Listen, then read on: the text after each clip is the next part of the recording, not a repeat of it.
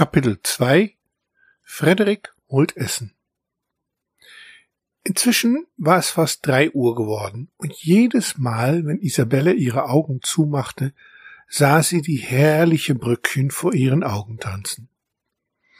Das Wasser lief ihren Mund zusammen, aber um keinen Preis wollte sie selbst zu ihrem Futternapf gehen. Plötzlich hörte sie eine Stimme in ihr Ohr flüstern. Hast du argen Hunger? Isabella wusste, wer es war. Frederik, die kleine Maus vom Vormittag. Riesigen Hunger. Ich würde sogar Mäuse fangen, wenn ich es könnte, sagte Isabella. Dazu fehlt dir wohl noch etwas Übung, kicherte Frederik frech. Isabella drehte beleidigt ihren Kopf weg und wollte nicht mehr zuhören. Hallo, sei doch nicht gleich eingeschnappt, sagte Frederik mit einem entschuldigenden Ton in seiner Stimme. Okay, schon gut, sagte Isabella zögerlich.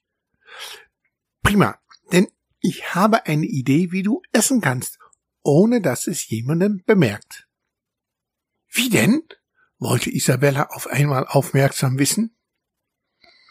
Johanna hat mir auch ein Schälchen Essen hingestellt, sagte Frederik schlau. Ich mag aber kein Katzenfutter. Was hältst du davon, wenn wir uns gegenseitig helfen?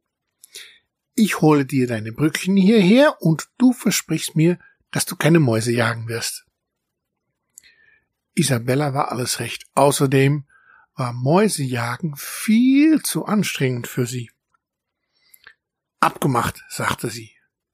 Holst du etwas? Frederik verschwand und Isabella wartete ungeduldig. Schnaufend und keuchend kam Frederik wieder ins Wohnzimmer zurück. Er hatte zwei Bröckchen auf seinem Rücken und eins zwischen den Zähnen. Isabella leckte ihre Schnurhaare und schmatzte. So etwas Leckeres habe ich noch nie gesehen, sagte sie.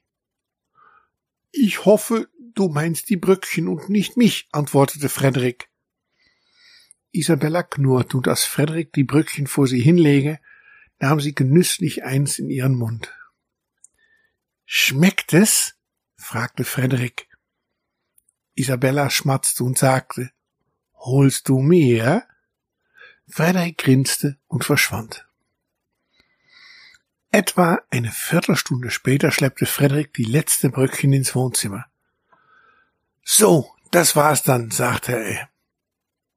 Isabella sagte Vielen Dank, gähnte und schlief ein. Frederik stand vor Isabella und schaute erstaunt hin. So etwas hatte er noch nie erlebt. Selbst sein Onkel Augustin, der immer viel und gerne geschlafen hatte, war nie in einen so tiefen Schlaf versunken. Nun ja, bis auf das eine Mal auf der hinteren Terrasse. Und das war dann auch das letzte Mal gewesen. Sonja, die Katze aus dem Nachbarhaus, hat ihn dort gefunden und dann, nun ja, das würde Frederik nicht passieren. Er war immer wach und passte gut auf. Mit einem leichten Schulterzucken drehte sich Frederik um und blieb stehen. Wie tiefgefroren schaute er auf zwei große Füße, und als er weiter hochschaute, sah er Friedrich, den frechen Cousin, der ihm mit einem bösen Grinsen ins Gesicht anschaute. Nun hast du aber verloren, kleines Ungeziefer, sagte Friedrich böse und holte mit einer schnellen Bewegung einen Eimer hinter seinem Rücken hervor. Sofort verstand Friedrich, dass er gleich gefangen sein würde, und er seine Verzweiflung rief er ganz laut Bällchen, hilf mir. Isabella wachte sofort auf und mit einem Blick durchschaute sie die ganze Situation. Frederik war in ernsthafte Schwierigkeiten. Keine Zeit für Gedanken oder Überlegungen. Sie musste sofort einschreiten. Mit einem Sprung, den alle, die im Nachhinein davon hörten, für unmöglich hielten, bewegte sich Isabella vor, griff Frederik blitzschnell an seinem Schwanz und zog ihn aus der Gefahrenzone. Keine Sekunde zu früh, denn mit einem lauten Knall stülpte Friedrich den Eimer über die Stelle, wo Frederik gerade noch gestanden hatte. Mit einem weiteren Sprung verschwand Isabella in Richtung Zimmertür, doch dann tauchte ein anderes Problem auf. Eigentlich war's aber Frederiks endgültige Rettung. Was passiert hier? fragte Johanna mit strenger Stimme. Friedrich grinste dämlich. Das konnte er ja sehr gut und zeigte mit einem Finger auf Isabella. Johanna folgte seinem Blick, sah Frederik und schrie auf.